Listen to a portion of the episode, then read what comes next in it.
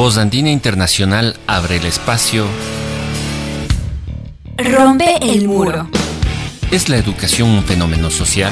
¿Se puede hablar de educación sin hablar de pedagogía? ¿Es lo mismo escolarización que educación? La discusión de estas y muchas más preguntas en Rompe el muro. Un programa para docentes, estudiantes y para todos aquellos interesados en la educación. Porque es necesario romper el muro de la educación tradicional. El muro de la educación que reproduce el sistema. Porque los docentes, los estudiantes y las personas son mucho más que otro ladrillo en el muro.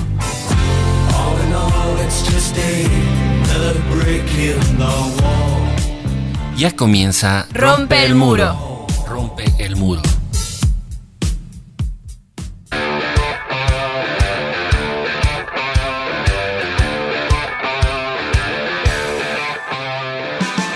Muy buenas noches, queridos radioescuchas de Rompe el Muro, su programa educativo de los jueves. Eh, como cada semana nos damos cita en esta noche para conversar de temas cruciales de la educación. En esta ocasión vamos a conversar sobre una evaluación al primer trimestre eh, de Guillermo Lazo en el gobierno, cómo la educación está en este primer trimestre y también a referirnos a un hecho importante como es la decisión de la Corte Constitucional de declarar a la LOEI constitucional válida que debe ejecutarse con algunas, algunos reparos y que eso también eh, pues vino de la mano de una huelga de hambre de casi un mes desarrollada por los docentes ecuatorianos. Eh, este 24 de agosto, pues eh, se cumple el primer trimestre de Guillermo Lazo.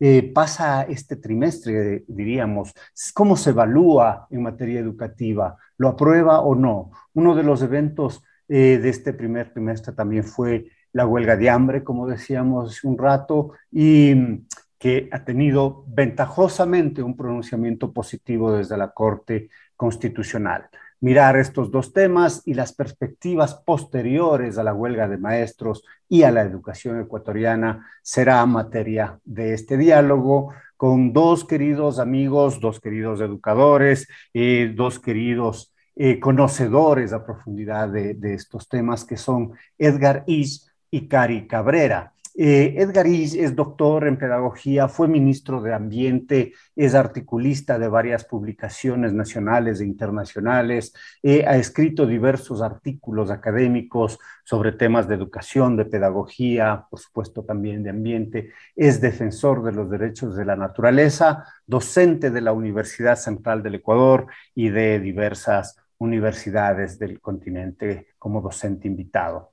Eh, por otra parte, Agradecemos también a Cari Cabrera, quien es licenciada en Ciencias de la Educación, especialista en culturas urbanas y maestra en política social, en derechos de niñez y adolescencia. Tiene 18 años de experiencia en educación en todos los niveles y en la dirección de centros educativos. Es autora de la investigación Gomeros, un caso de Quito, estudiante de la lengua de señas, del quichua y del shuar es activista en varios colectivos y organizaciones políticas y culturales, tales como Anula, la Escuela de Pensamiento Revolucionario Eugenio Espejo, FOSE y otros como el Observatorio Educativo, organización que ha apoyado este, este proceso eh, de lucha de los maestros de la UNE. Su lucha sobre todo se lleva a cabo en las calles y actualmente en todos los escenarios que permitan levantar la voz y visibilizar un cambio social más justo y equitativo.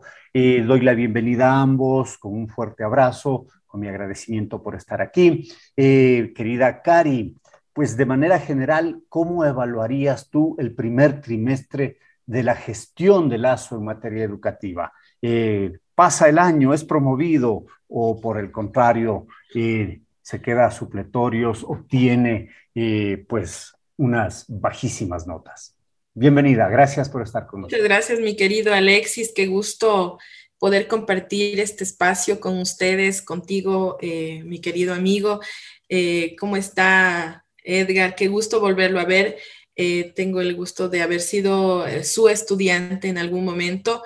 Qué agrado poder compartir ahora este espacio junto a usted. Bueno, realmente Alexis, consternada yo en esta mañana por todo lo que está sucediendo a nivel educativo, los, los, los nuevos comunicados que se, que se presentaron en esta mañana. Y con eso pues cabe decir que el gobierno pues tiene, tiene el paso a remedial si, si hubiese un examen más hacia allá.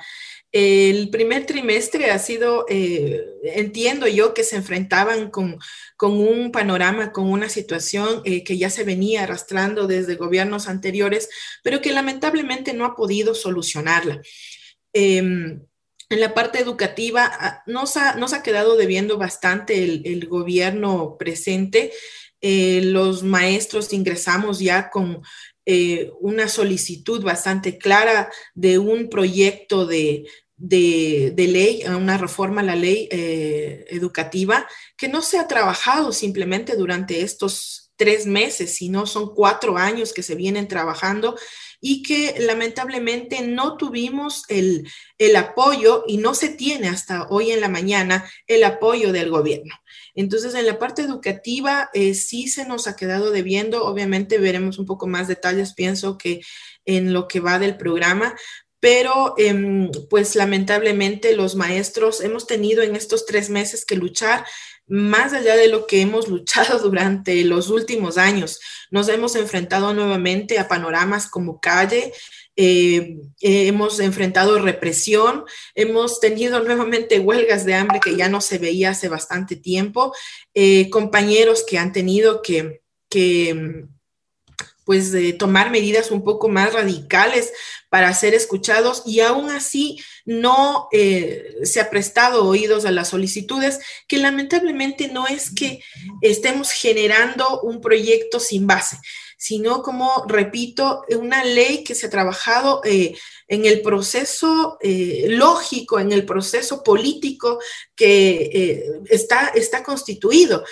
Se lo ha dado en ese proceso, se ha dado las mesas de diálogo, se ha ubicado la realidad de los maestros, se ha dado los análisis correspondientes durante periodos muy largos de tiempo.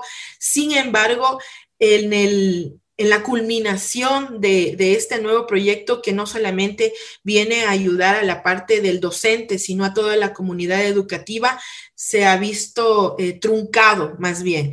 Entonces, em, tanto en la parte media como en la superior, mi percepción, sí, Alexis, es que el gobierno entró con muy mala, eh, muy, muy mal lado.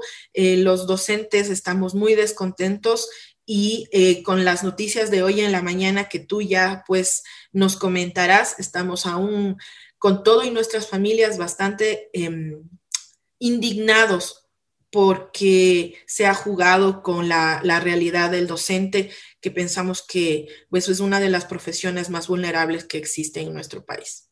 Eso, mi querido Alexis. Muchas gracias, Cari, por esta introducción, esta este balance, balance breve pero conciso de este primer trimestre. Eh, preocupante el, panorama desde tu perspectiva. Eh, querido Edgar, buenas noches, bienvenido. Dentro de este mismo contexto, ¿cómo tú miras el accionar eh, de la educación en el gobierno de Lazo, tomando en cuenta que, por ejemplo, la ministra Brown, antes aún de, posesionarse como ministra, eh, planteó cinco ejes de trabajo, planteó, eh, pues, según ella, varios aspectos que lograrían cambios radicales en la propuesta.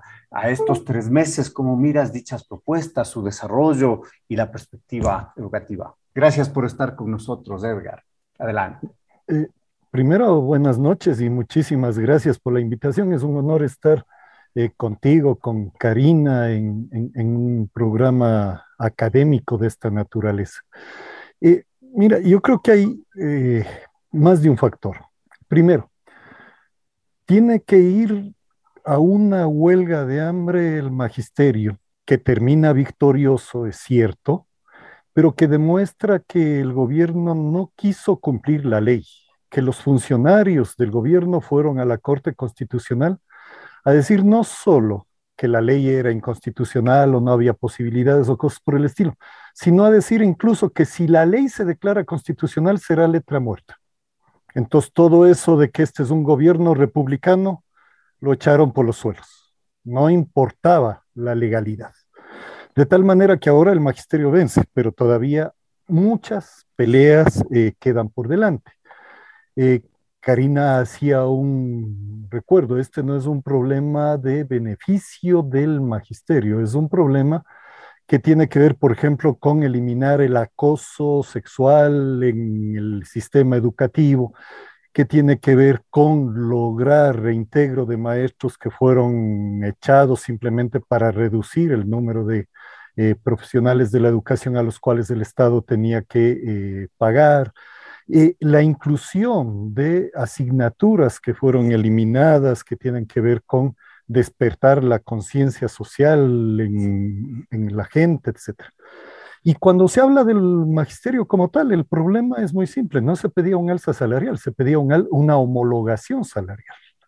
Están prácticamente con sueldos congelados desde hace rato. Entonces, aquí tenemos un, un problema, digamos. Segundo, la inconstitucionalidad de la ley que pretendió el gobierno y, digamos así, sectores aliados al mismo, se basaba en errores administrativos, en errores de procedimiento y en un argumento, no hay plata. Pero es que el Estado está obligado a dar el 6% del presupuesto de educación. Esa es su obligación constitucional. Entonces no vale decir no hay plata. El tema es que lo que deberían decirnos es cierto Correa no cumplió con el aumento del 0,5 anual, ya deberíamos tener el 6 hace rato. Lenín Moreno peor todavía, pero ahora lo van a cumplir. Hay un programa para llegar a cumplir eso, porque sí hay plata. 7 mil millones de dólares aproximadamente no están pagando los grandes industriales en impuestos. Eso es dinero del Estado. Dinero del Estado que les está por lo menos prestando a esos evasores de impuestos que en otros momentos inclusive todos sabemos que hubo mecanismos para regalarles, para reducirles, etc. Entonces, si tienen 7 mil y dicen equivocadamente que para el magisterio significaría más de mil, quiere decir que quedaban 6 mil millones más solo cobrando impuestos, sin ir a otro lado. Pero aquí el problema cuál es? Que el gobierno está demostrando que no quiere cumplir con el 6% para la educación. Ese es el, el tema. Tercero, claro, hay los ejes que presentó el ministerio y eso eh, concluye con el decreto 145 firmado poco, poco atrás. ¿Qué es lo que cambia en la educación ecuatoriana ese decreto? Muy poco. Y lo poco que cambia, ojo, lo hace por la pandemia, lo hace por requerimientos de los empresarios, de los industriales que necesitan que se reabra la educación técnica, pero lo hace al margen de cualquier debate social. Y esta es otra señal gravísima. El gobierno no ha dicho nada de convocar al Consejo Nacional de la Educación. Y efectivamente no convoca a los organismos que están más ligados a la educación. Aquí hay otro factor que tenemos que analizar. ¿Quién tiene entonces que decir hacia dónde tiene que ir la educación ecuatoriana? Estamos viendo que la línea es la línea neoliberal. Quien tiene que decir qué se necesita en educación tienen que ser los empresarios, no la sociedad, no los educadores, no los estudiantes, sino los empresarios. Esto nos han dicho mucho también incluso sobre las universidades, con efectos gravísimos, ¿no es cierto?, de poner a la universidad al servicio de un sector social, por importante que sea, pero no al servicio del conjunto de la sociedad y de eh, proyecciones eh, nacionales. Todo esto en conjunto, más hechos eh, más pequeños que no están aclarados, digamos así, por ejemplo, el hecho de las modalidades semipresencial y a distancia que se generalizarían eh, en, en, el país. Lo haríamos como siempre se ha hecho en educación, sin evaluación previa de lo que sucedió antes, sin evaluación de lo que nos pasó en la pandemia asumimos que hay que seguir haciendo lo mismo. ¿Qué nos pasó en la pandemia? Que la mayor parte de la educación, incluso con estos textos únicos, no es el problema de tener un texto oficial, sino que se lo declaró único, sobre esto te vamos a evaluar, etcétera. Con estos textos, que en la mayoría tienen un carácter conductista y que el maestro tenía que afirmarse a eso, pasamos a la educación con Internet conductista. Y ahora nos dicen, mantengamos esto. No existe entonces un análisis realmente educativo, realmente académico. Es un análisis seguramente también más desde el lado de los recursos. Puedo ahorrar recursos a través de la educación a distancia. O de la economía de alguien. Ahora sí voy a aceptar textos de empresas, pero ¿en qué condiciones? ¿Cuáles son las condiciones que van a favorecer a las empresas que hacen textos y cuáles las condiciones que van a favorecer a la educación nacional? No olvidemos que a nivel internacional un fenómeno de privatización gigantesco se está dando que tras las pruebas PISA, que ya están en manos de una empresa que se llama Pearson, que es una de las más grandes productoras de textos, los textos internacionalmente válidos van a ser precisamente los de Pearson. Es decir, hay formas y formas de privatizar. Puede ser que el establecimiento sigue siendo fiscal, pero las decisiones las toma un grupo privado, las partes comerciables y de ganancia económica están en manos de un grupo privado y lo otro se queda el Estado para sostener, bien o mal, la educación pública. Estos anuncios de la acción gubernamental a mí me parece que son sumamente preocupantes y que contrastan con esta victoria del magisterio que en cambio nos habla. Porque no fue solo la UNE, esto es importantísimo, ¿no? Se unieron una cantidad de organizaciones en torno a estas demandas que es muy trascendente. Entonces, al contrario, lo que encontramos es una sociedad que, despierta nuevamente su interés por la educación.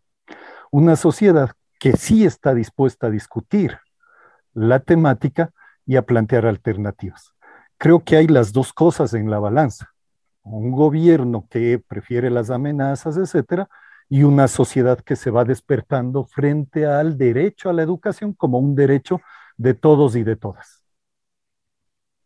Muchas gracias, Edgar. Eh, esta introducción desde varias aristas, un análisis desde varios eh, puntos de vista eh, económico, los sentidos mismo de, la modalidad, de lo que algunos llaman un modelo pedagógico, varios sentidos que van configurando un discurso, un discurso educativo para los próximos años en el gobierno de Lazo y también del otro lado de la correlación de fuerzas un retomar de la preocupación por la educación desde diversos sectores de la sociedad civil.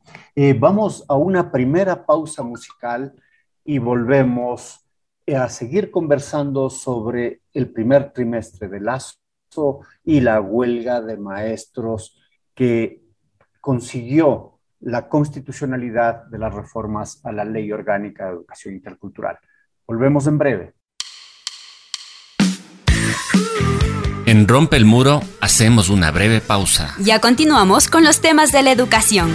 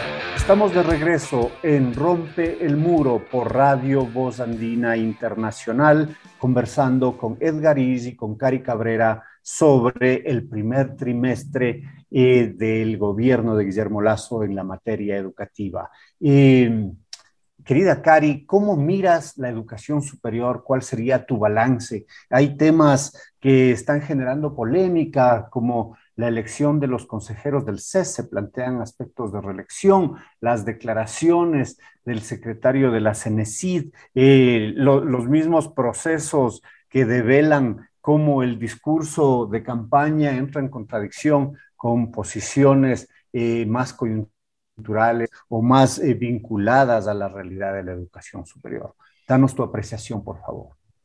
Bueno, en la parte de educación superior tampoco es que hemos mejorado en gran escala. Simplemente se ha cambiado de nombre a, lo que ya se sostenía en el, sistema. Em, el hecho de, la, de, unas, de unas reelecciones eh, ya, ya te da una pauta de, que la continuidad pues no va a ser muy buena. Eh, la, situación del examen eh, ubicado en las declaraciones por el secretario del CNESI, del señor Alejandro Rivadeneira, si mal no me equivoco su apellido, este, solamente da la pauta de, como les digo, o sea, el, cambio de, nombre, no hay nada más ahí. Es eh, la misma propuesta, fue un baldazo de agua fría para los estudiantes em, que estaban esperando que se retire eh, e, este examen, que lo único que hace es limitar eh, la entrada, la libre el libre ingreso a las universidades, el escoger tu carrera, que será la que te va a proveer de, todos los motivantes en tu vida, pues a un examen que simplemente saca a relucir eh, las destrezas y las habilidades, así está propuesto, ¿sí? En lugar de conocimientos. Y es por eso que se propone una hora al examen de 170 preguntas. Eh, tomando en cuenta que sería alrededor de 30 segundos por pregunta. Em, cuando se le, se, les, se, les, cuestiona acerca de esta metodología, pues ellos responden que no son exámenes de conocimiento, sino más bien eh, de habilidades y destrezas que en ese momento se deben eh, aplicar. Sin embargo, por más de lógica, matemática, numérica y verbal, eh, no necesita el tiempo suficiente para razonar. Sabemos que directamente irá a una a un gran hueco, una gran falla cuando se determinen los, los resultados de estos exámenes. Eh, el estudiante está ya predispuesto con esta cantidad de tiempo a, que emocionalmente pues va, va a tener bastante, bastante que decir en este, en este tipo de examen. Entonces, más allá de, de, la, de la meritocracia que, meritocracia, discúlpenme, entre comillas, que se, que se otorgaba en este tipo de ingreso, lo único que causa es simplemente dar un nuevo método para evitar los cupos que de frente se debe decir no existen. Y no existen porque no hay eh, el suficiente dinero para las universidades y educación superior, para abrir estas nuevas carreras de las que tanto se habló en campaña, de lo que tanto se, se, propuso el gobierno que tenemos ahora, pues sí que no, no, no existe porque el dinero, todo el contingente financiero no se está aplicando en educación al no tener ese, continente, e, contingente financiero, pues no tenemos los cupos necesarios para nuestros estudiantes y obviamente debe haber algo que justifique la falla del estudiante. En este caso, el examen. Un examen que está dispuesto y organizado y controlado para que el, el sujeto falle. ¿Cómo en 30 segundos con todas las capacidades que estoy súper segura que mis estudiantes y todos los estudiantes del Ecuador poseen, puedan pasar un examen de manera excelente. No, es, no está dado, no es lógico y se le ha pedido, eh, incluso se veían en varios eh, grupos de debates y colectivos, se, ha sugerido que el tiempo sea mucho más eh, abierto, ¿no? Sin embargo, esto no va a suceder porque lo que necesitamos, como ya bien lo declararon el, secretario de Senacid y, y también el señor Guillermo Lazo, queremos una matriz productiva, queremos mano obrera.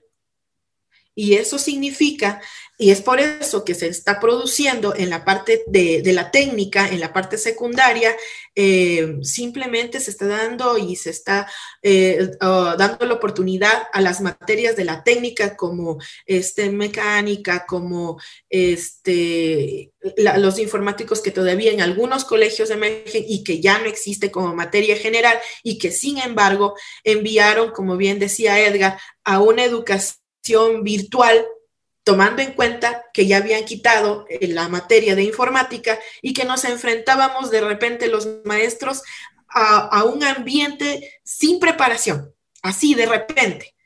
Y a pesar de que se ha presentado proyectos, no solo a nivel de media, sino a nivel superior, para el regreso de la materia de informática, se dice que el presupuesto no existe así de ilógico e irrelevante las cosas lo toman en el gobierno. Entonces, tiene que mantenerse usted en educación virtual, pero no va a recibir educación virtual como materia.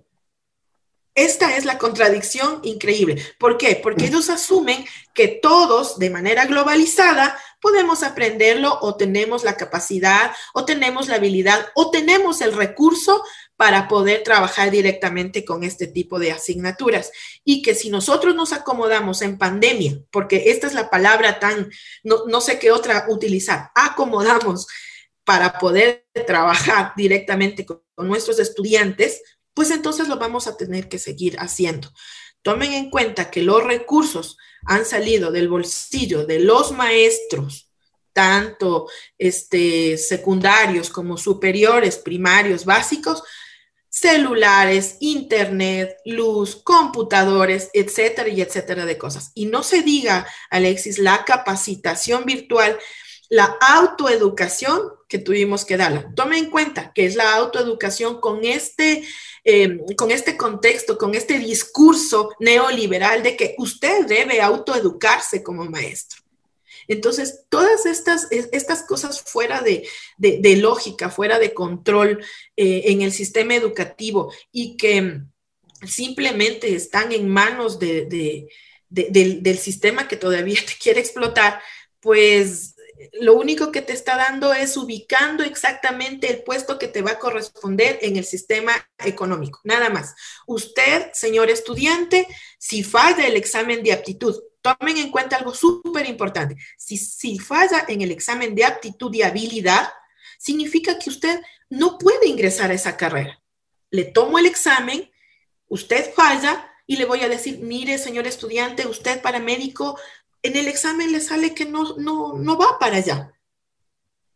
Entonces, frente a un examen emocional y psicológico de habilidades y destrezas, el estudiante no se va a poder enfrentar em, argumentando como en el de conocimientos. Es decir, este examen es mucho más limitante que el de conocimientos, que se podía argumentar, no, aquí tengo una falla, eh, aquí no fallé, quiero nuevamente una recalificación. ¿Cómo pides una recalificación de habilidades?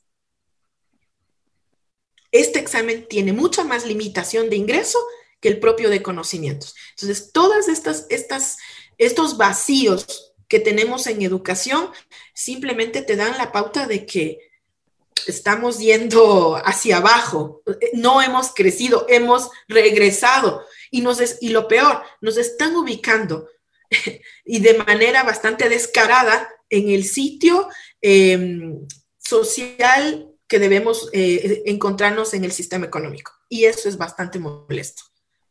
Eso, mi querido Alexis. Uy, unas apreciaciones que de verdad eh, nos ponen inquietos, nos ponen pues también alertas, diríamos. Eh, querido Edgar, desde, desde la hilación anterior de, de las diversas aristas, desde esta perspectiva que nos da Karina también, y desde un hecho importante como es el logro de, una, de un objetivo, de la consecución de un derecho a partir de la movilización ¿Qué futuro le espera a la educación del país en los próximos cuatro años? Eh, un articulista, un articulista pues de derechas, decía, Lazo es conservador en su persona, liberal en el manejo de la economía y un socialdemócrata en los procesos de diálogo y de desarrollo, eh, de, en, la, articulación del proceso político con las otras fuerzas. Con todo ello, ¿cómo ves ¿Cómo ves la actitud del presidente? ¿Cómo vislumbras el panorama? Permíteme complementar un poco, si es que puedo, la, la, opinión que daba Karina hace un momento sobre el examen. Es muy parecido al error de creer que un examen de cociente intelectual puede determinar el futuro de una persona. Esto ha sido discutido N veces, pero siguen usándose esos, esos tipos de exámenes. Ahora, por ejemplo, en los exámenes de cociente finalmente ya incluyen algo de lo que eh, Garner llamaría la inteligencia lingüística, pero antes era espacial y era matemática. Y los niños varones de alguna manera estábamos preparados para eso porque jugábamos con las bolas, jugábamos territorio dividiendo un espacio en el suelo con, con un cuchillo, etcétera, etcétera. A las niñas les decían que tenían que quedarse en casa con su muñequita y desarrollaban esa inteligencia verbal que ni siquiera entraba en el test. Y después de eso te decían que uno es más inteligente que el otro. Mentira, era una trampa y sigue siendo una trampa. Cuando ahora te dicen vamos a medir estas capacidades, vuelve a ser una trampa. ¿Quién de nosotros, de los que ya somos adultos, peor los que ya estamos entrando a la vejez, no tanto, pero bueno. Eh, ¿Quién de nosotros no dice sobre determinada cosa? Yo en una época no sabía escribir, ahora escribo bien. Yo de Uambra era muy bueno para el baile, ahora ya no doy dos pasos, etcétera, etcétera. ¿Qué demuestra esto? Que los talentos cambian, que no puedo en un examen de un día pretender en función de esos talentos, de esas capacidades, decidir la vida de una persona. ¿Quién decide? Al final de cuentas es un burócrata del conocimiento.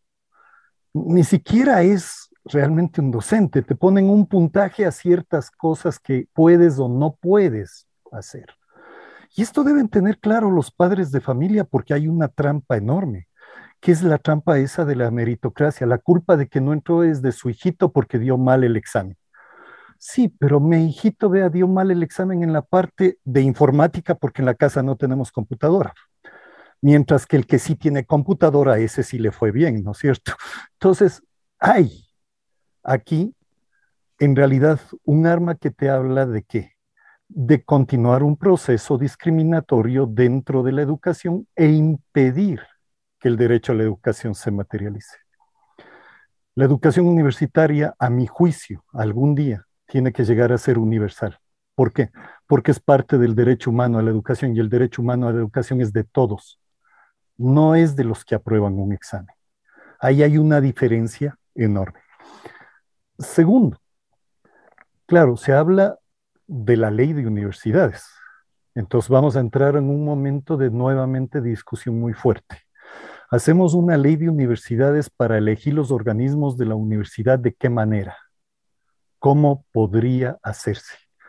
La Federación de Docentes de Universidades y Escuelas Politécnicas plantea que todo ello tiene que democratizarse y que fundamentalmente la democracia tiene que estar a través de la Asamblea de la Universidad Ecuatoriana, que debe ser realmente el organismo conductor para que las universidades por sí mismas se conduzcan. Y que desde ahí se debería designar a los miembros del CES, del CASES, etcétera, de la forma más democrática posible, con un cogobierno en, en proporción, etcétera. Y aumentando las fuentes de financiamiento. No vamos a tener educación si no tenemos financiamiento. Entonces, claro, podría hacerse eh, en, en, la federación plantean que incluso empresas privadas podrían financiar investigaciones deduciendo sus eh, aportes a la investigación del pago de impuestos. Es posible, es una vía, siempre y cuando la universidad no adquiera ningún compromiso con la empresa. ¿Qué significa eso? Que la empresa financia a través de los organismos democráticos de gestión de la universidad y la universidad tiene relación con esos organismos, no con la empresa.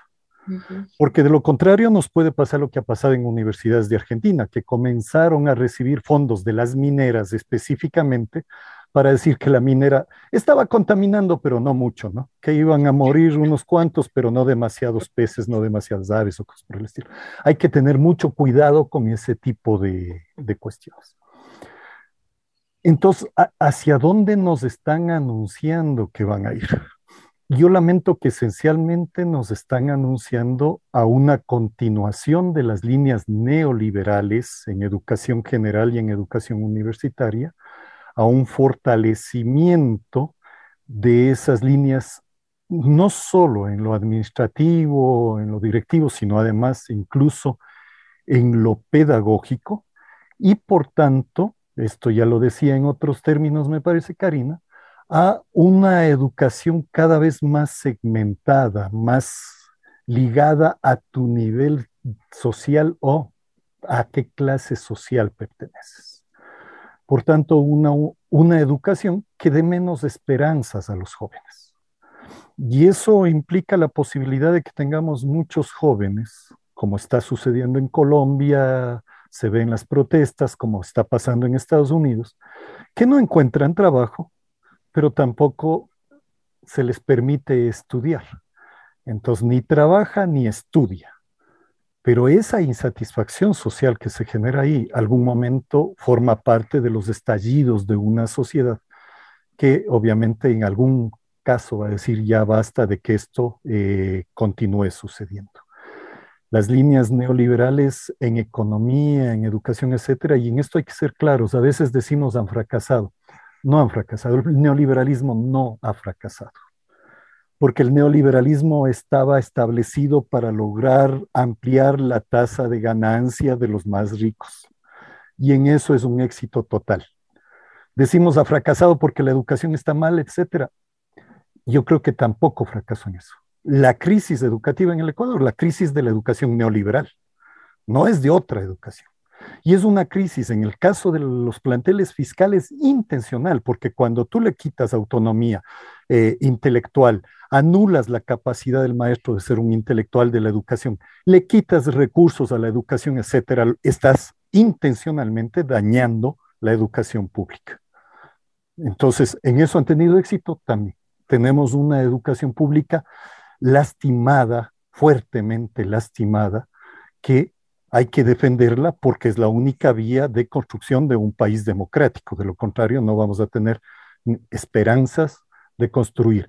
Pero a mi juicio, de lo que vamos viendo, lamentablemente lo que se anuncia es profundización del neoliberalismo en la educación. Eh, muchas gracias, Edgar, por esta reflexión, estas reflexiones y también junto a las reflexiones de Karina, pues nos eh, dan una idea del tipo, del, tipo de modelaje educativo que se quiere hacer, de naturalizar la segregación de naturalizar desde otro enfoque. Antes había un enfoque elitista de ingreso a la universidad, ahora quizás es un enfoque más bien que busca eh, pues aumentar y naturalizar, como decía, ese ejército industrial de reserva en el que se, en el que se, se sustenta la sociedad. ¿no? Eh, vamos a una segunda pausa musical y volvemos con el bloque final en este diálogo sobre la educación. En este bloque final, queridos radioescuchas, conversaremos sobre las repercusiones que ha tenido una huelga de hambre de maestros, eh, una huelga de casi un mes, y las repercusiones que ha tenido en la decisión de declarar constitucional a la LOI. Pero, no, no todo es como lo esperábamos. La decisión de la Corte tiene sus bemoles. De eso conversaremos luego de esta pausa musical. De nuevo quieren manchar mi tierra con sangre obrera, los que hablan de libertad y tienen las manos negras, los que quieren dividir la madre de sus hijos y quieren reconstruir la cruz que arrastra a Cristo. Quieren la infamia que legaron desde siglos, pero el color de asesinos no borrarán de su cara. Ya fueron miles y miles los que entregaron su sangre y en caudales generosos multiplicaron los panes.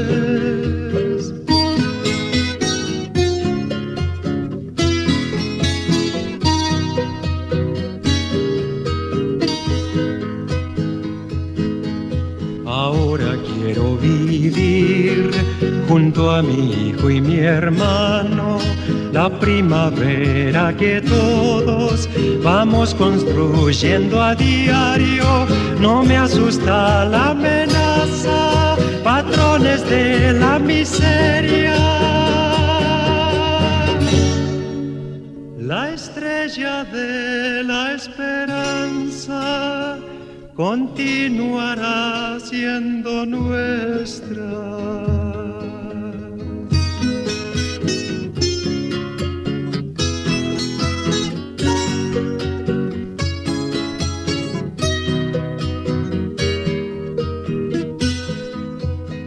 Vientos del pueblo me llaman, vientos del pueblo me llevan, me esparcen el corazón y me aventan la garganta, así cantar al poeta mientras el alma me suene por los caminos del pueblo, desde ahora y para siempre.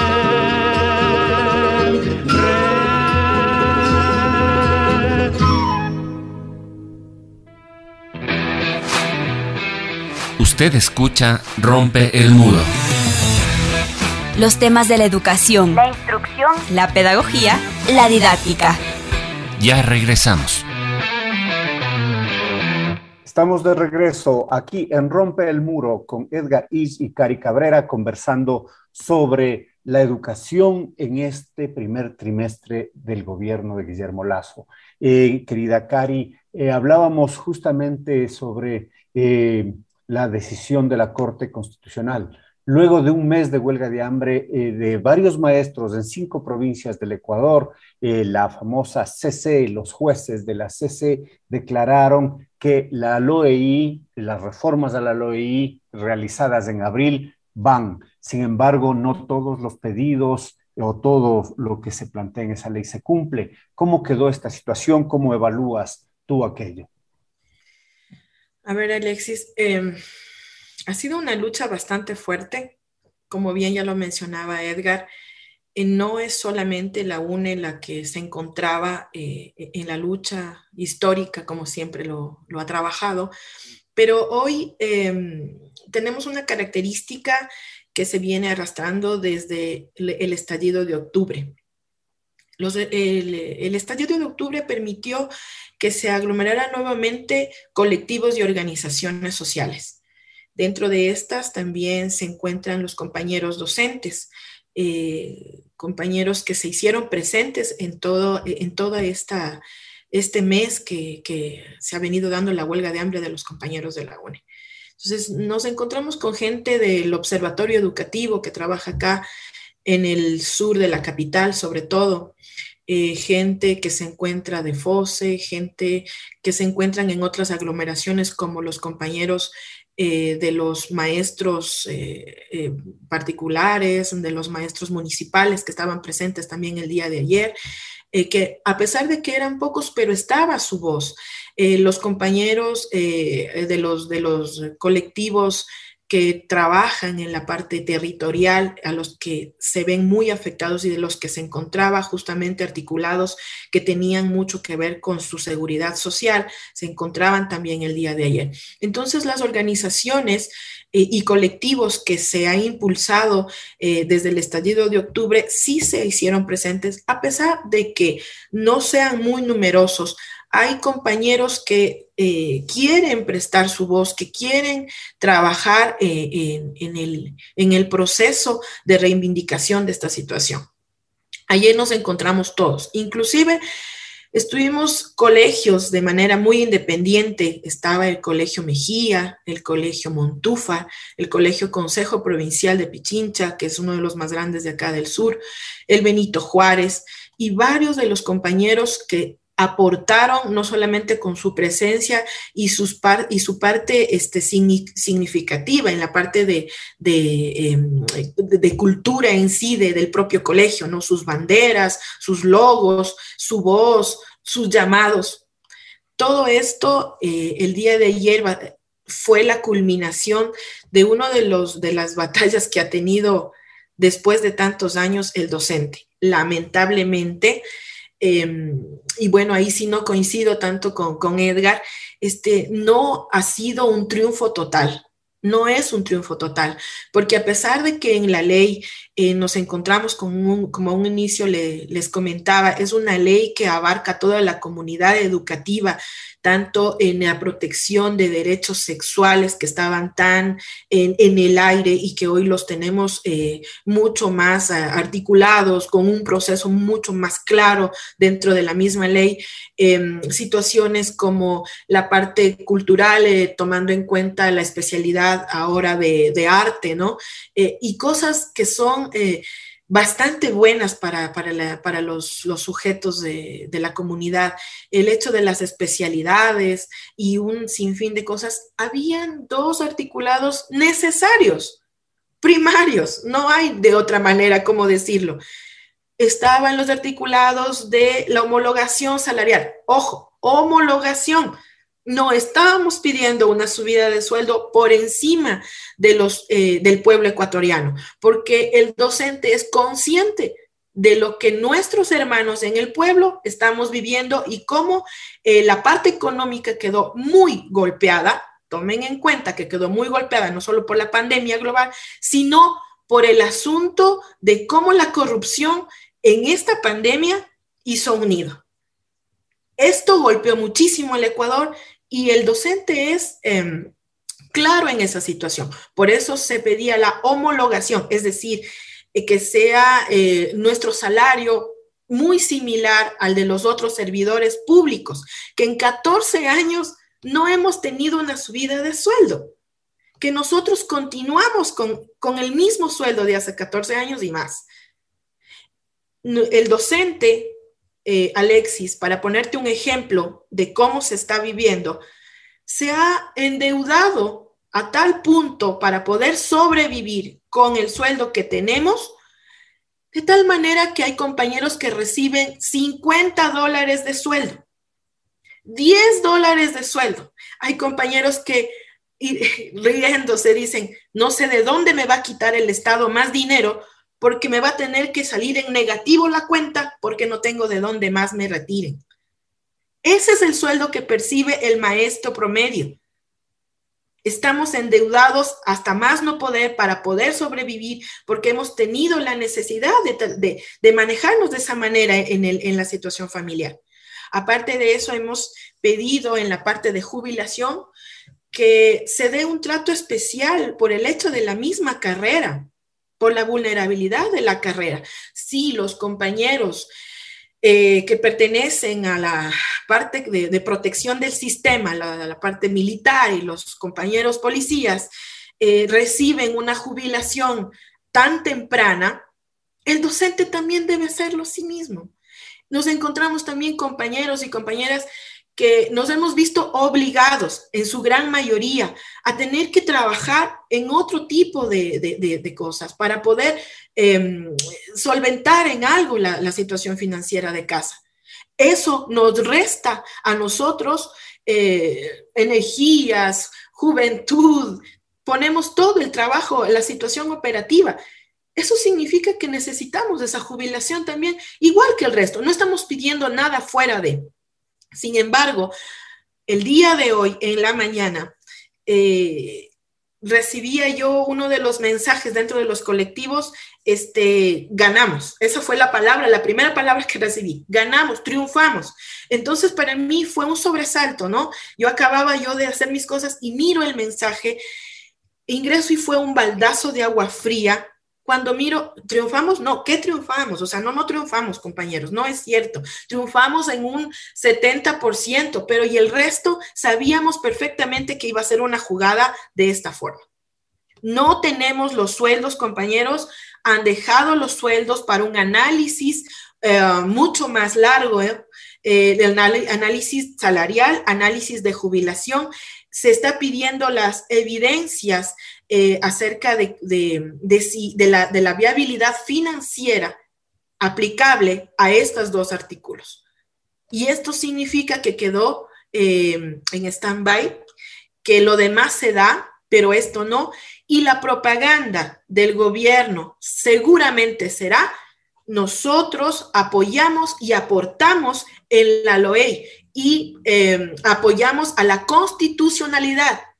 Y el resto y lo demás, los docentes están preguntando por dentro de los chats, en las organizaciones, ¿qué, está, qué, pasó? ¿Ya, ¿Ya podemos cobrar algo más? No, compañeros, no podemos cobrar algo más, porque nuevamente se burlaron de nosotros. La lucha va de aquí con mucho más fuerza hasta el momento en que eh, se evidencie la constitucionalidad de estos dos artículos. Yo quiero poner en Alexis algo muy claro y que, me, y que quisiera que alguien me responda. Yo estoy segura que, que el, Edgar, con toda la, capacidad académica que siempre he admirado, me va a poder responder. ¿Cómo es posible que si seguimos un proceso constitucional de cuatro años, trabajamos en una ley como se pide en la Constitución, debate tras debate, pasa primer debate, segundo debate, va al Ejecutivo para ser vetado. Por favor, vetado, porque si sabemos, nosotros los maestros estamos seguros que les enseñamos a leer a, a los compañeros presidentes y vicepresidentes y poder decir no en un momento y analizo un documento y veo que no es constitucional, pues lo veto. O hago un veto parcial para que se pueda trabajar. Pero es aprobado, Alexis. Se aprueba. Y luego, va al registro oficial. Documento que en el Ecuador sabemos que tenemos que respetarlo a rajatabla, porque así se nos ha enseñado. Está en registro oficial, es inamovible. Eso se me enseñó hasta este momento, que, oh sorpresa, a, esta, a esta edad que yo tengo, me salen que no es este el último peldaño, que puede aparecer cualquier ecuatoriano, por no decir otra, de otra manera, cualquier ecuatoriano y decir, discúlpeme, pero a mí no me parece que esa ley esté bien. voy y pongo una demanda de inconstitucional y tiro al bote más de cuatro años de trabajo de todo un gremio.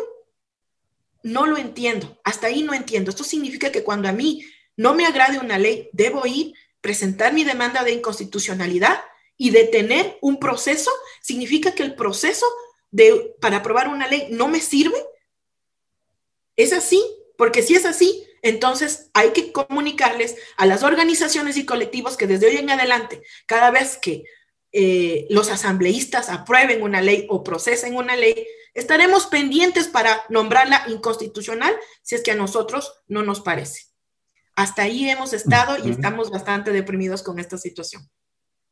Alexis. muchas gracias, mi querida Cari. En efecto, pues ha habido, ha habido un rol, ¿no? Las, las decisiones de, la, de los jueces de la Corte subrayan aquello y responsabilizan a Lenin Moreno, dice Lenin Moreno, cómo es que usted eh, dio paso eh, ante las fallas de, de, presupuesto para solventar los pedidos de la ley. Eh, Recordemos que la Corte Constitucional tiene un rol dirimente en muchos casos, ¿no? Ah, hubieron demandas para la inconstitucionalidad del FMI, demandas por el tema CIADI, y son ellos, esos nueve jueces, quienes en unos casos nos dan alegrías y en otros casos dan alegrías al poder. En el segundo es en donde que más lo hacen, por cierto.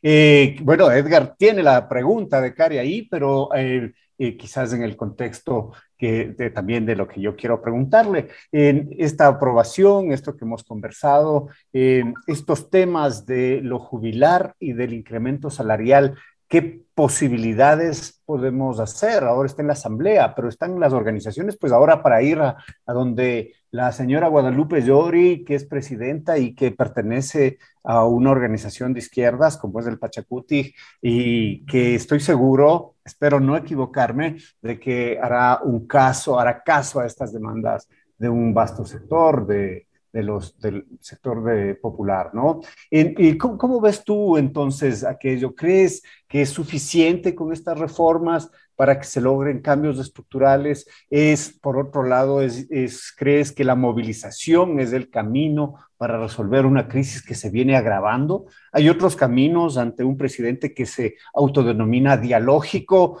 pero que en la práctica se queda de tiktokero. ¿Cómo miras tú aquello? Eh, bueno, con todo respeto, contestarle a Karina esa pregunta para la que no tengo respuesta. No solo porque no soy abogado, sino porque no soy pitoniza. Es como saber quién mismo es alcalde de Quito en este momento.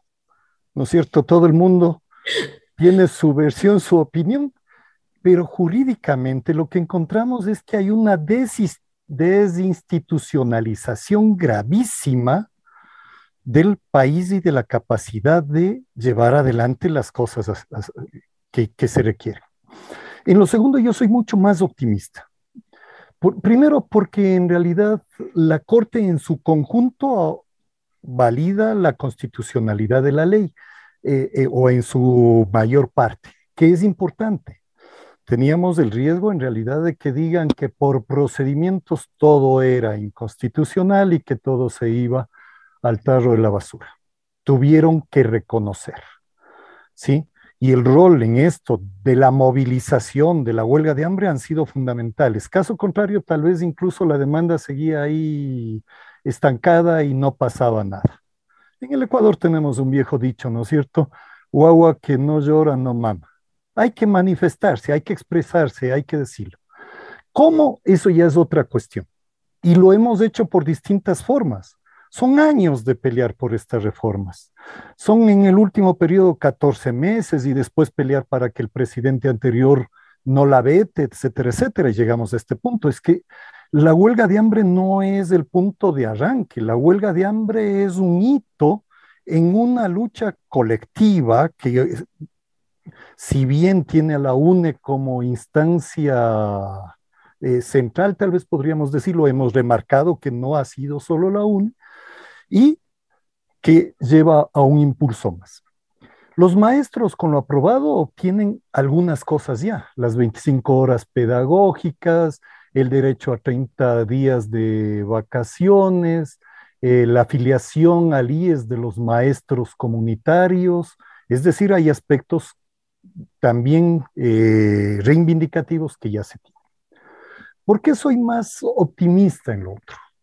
Porque cuando hablamos de la parte de la homologación salarial, la Asamblea le da al, legislativo 30 días para que subsane la omisión de deliberar sobre las disposiciones con el análisis de factibilidad financiera. Tienen 30 días. Y los miembros de la comisión educativa de la, de la Asamblea, etcétera, se pronunciaron a favor de la ley y su legalidad. Porque muchos de ellos vivieron lo que sucedió. Vivieron que sí se le pidió al Ejecutivo, que el Ejecutivo sí opinó en su momento. Todo esto es lo que le quitó a Moreno la posibilidad de vetar, porque ahí estuvieron sus funcionarios, sí asistieron.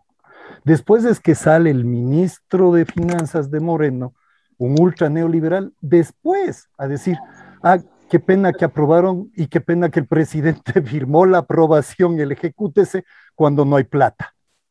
Es un absurdo, ¿no es cierto? O sea, este señor más bien debería ser, eh, no sé si juzgado políticamente, tal vez, etcétera, pero ubicado en el lugar que le corresponde. Entonces, claro, la lucha continúa, pero yo diría continúa con viento a favor.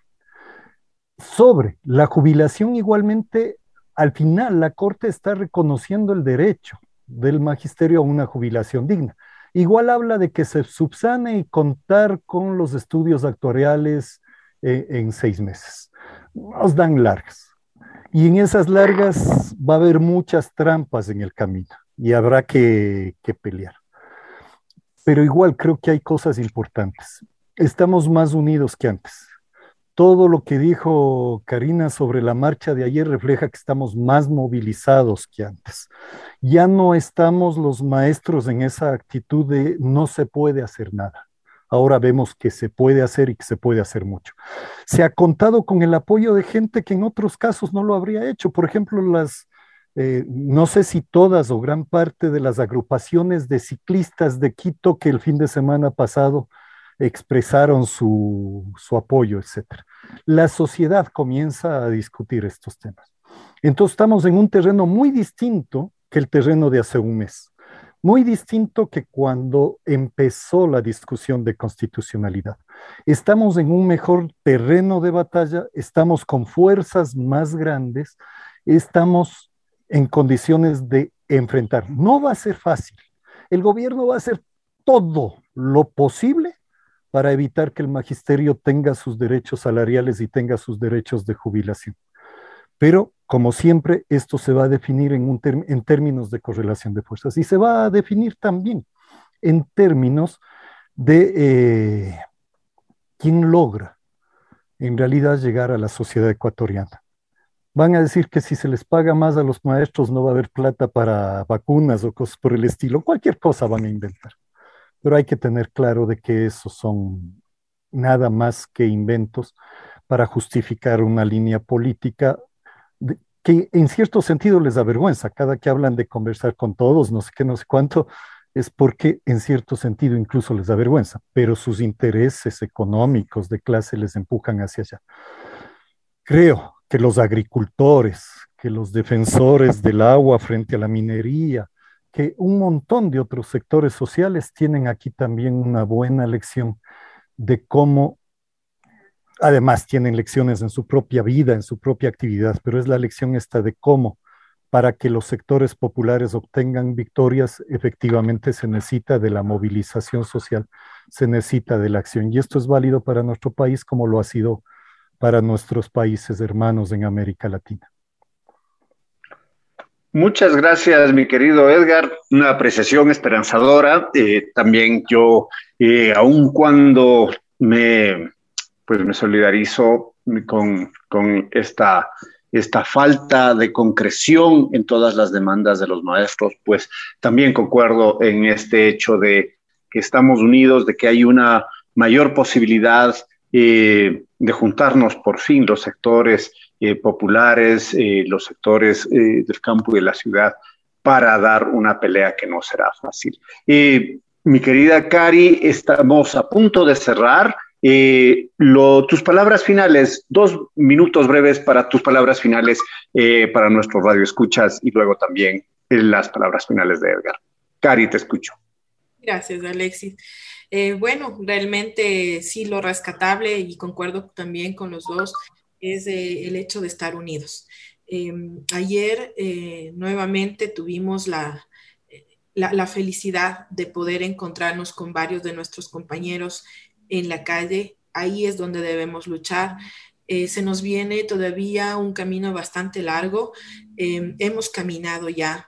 Eh, agradecemos también em, a los compañeros eh, en huelga de hambre que nos dieron esta, este, este, este espacio, esta, esta señal para poder, esta motivación para poder salir. Em, mi llamado simplemente a los, a los compañeros docentes, eh, necesitamos hacernos escuchar. Em, es importante las redes, siempre lo digo, es otra manera, es otro espacio en donde eh, uno puede ejercer su, su, derecho a la expresión y también levantar su voz, pero no es suficiente. Eh, siempre lo que digo, no es, no es válido la revolución desde, desde la comodidad de los sillones esa no es válida. La revolución se hace en las calles, desde ahí se pide, desde ahí se grita, desde ahí se levanta la voz. Em, como bien dice Edgar, vienen cosas bastante fuertes.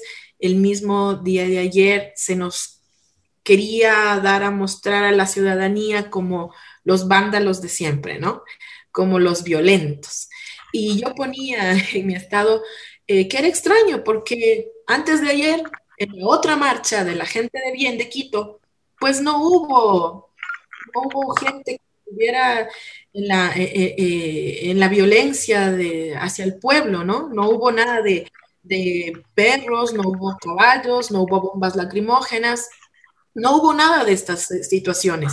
Sin embargo, cuando salimos el pueblo, los docentes, los compañeros arroceros, los compañeros campesinos, entonces sí somos violentos.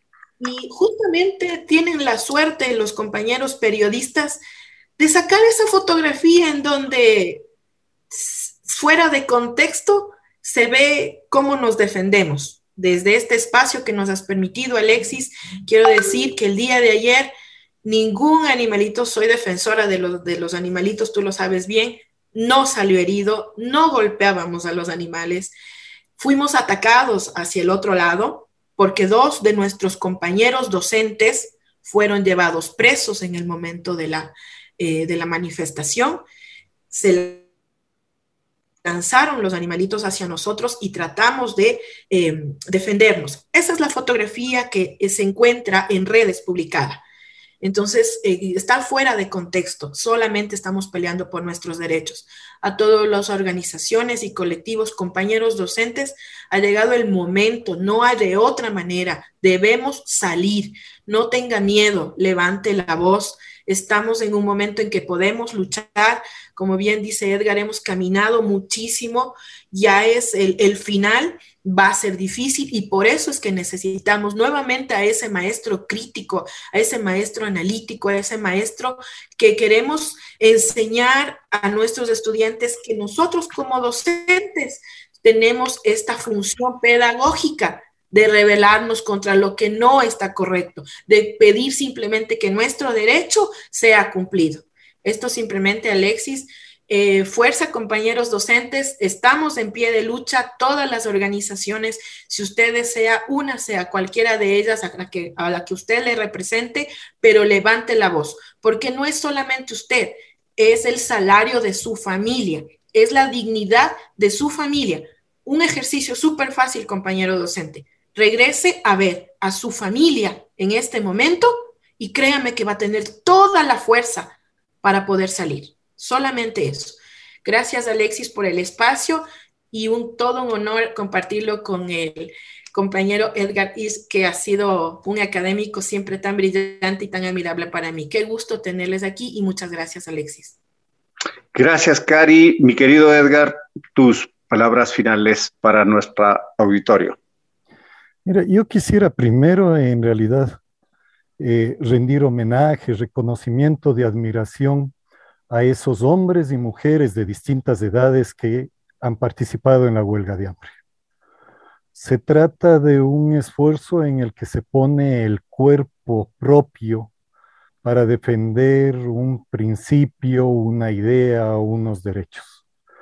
Se trata de un esfuerzo de maestros, estudiantes, padres, madres de familia, que juntos dicen aquí hay un derecho fundamental por el que tenemos que pelear, que es el derecho a la educación, y con él vamos a pelear por una nueva sociedad. Entonces, uno no puede sino admirarse que haya gente en la disposición de hacerlo. Y que no era solo huelga de hambre, sino que además huelga de hambre que tuvo que darse en la calle bajo vigilancia policial lo cual en ciudades frías como Quito involucra otros elementos de entrega, de, disposición. Hay aquí eh, un ejemplo importantísimo y estamos festejando pues el 10 de agosto, etcétera. Y, y seguimos comprobando que es la lucha la que da derechos, que los derechos no son regalados por nadie que efectivamente si el magisterio quiere mejorar sus condiciones, tiene que unirse, tiene que organizarse, tiene que pelear. Tiene que pelear en todos los terrenos. Tiene que pelear pedagógicamente también. Tiene que pelear con sus estudiantes, con sus padres, madres de familia, porque estamos en el mismo carril. El día de ayer en la marcha, por supuesto, había gente del campo y la ciudad. Había gente eh, que tiene distintas labores, distintas actividades productivas, pero todos unidos porque queremos una sociedad mejor y porque sabemos que esa sociedad mejor no va a venir de la nada. Después del 10 de agosto todos sabemos que vino la matanza, un año más tarde, pero la independencia al final se logró. Ahora ya no estamos peleando por la independencia política, estamos peleando por la emancipación social, por ser seres humanos plenamente libres. Y esto involucra muchas peleas. Las redes sociales pueden ser un terreno limitado, las calles son otro terreno más amplio, pero todos los esfuerzos tienen que expresarse en esa línea, en una línea de lograr la emancipación social y por tanto necesitamos una educación emancipadora. Y una educación emancipadora no puede realizarse si es que los maestros y las maestras no dan el ejemplo de pelear por esa emancipación. Tenemos, por tanto, cosas que van a enorgullecer a nuestra profesión, pero que van sobre todo a enorgullecer a las futuras generaciones que algún día regresarán seguramente a mirar y dirán, ahí hubo maestros, maestras, ecuatorianos, trabajadores, trabajadoras que hicieron lo que se tenía que hacer, que se esforzaron y que trabajaron por un nuevo país. Muchas gracias, Edgar. Eh, sin duda, también hago eco de tus palabras, eh, de ese abrazo solidario, de ese agradecimiento eh, profundo a los maestros que han dado pues su salud, que han entregado su salud para la defensa de esta causa, especial a, a maestros que son estudiantes de la Universidad Andina, entre ellos el querido amigo Elvis Moleira, para quien va también un fuerte abrazo. Gracias a ti, Edgar, gracias mi querida Cari, a ambos por estar con nosotros esta tarde. Gracias a ustedes, mis eh, fieles radioescuchas que cada jueves eh, nos siguen en estos programas sobre educación. Eh, gracias a Karina Torres que está en los controles, siempre en la parte técnica. soy Alexis Oviedo. Pasen un lindo fin de semana, salud y alegría para todos ustedes. Hasta el siguiente jueves.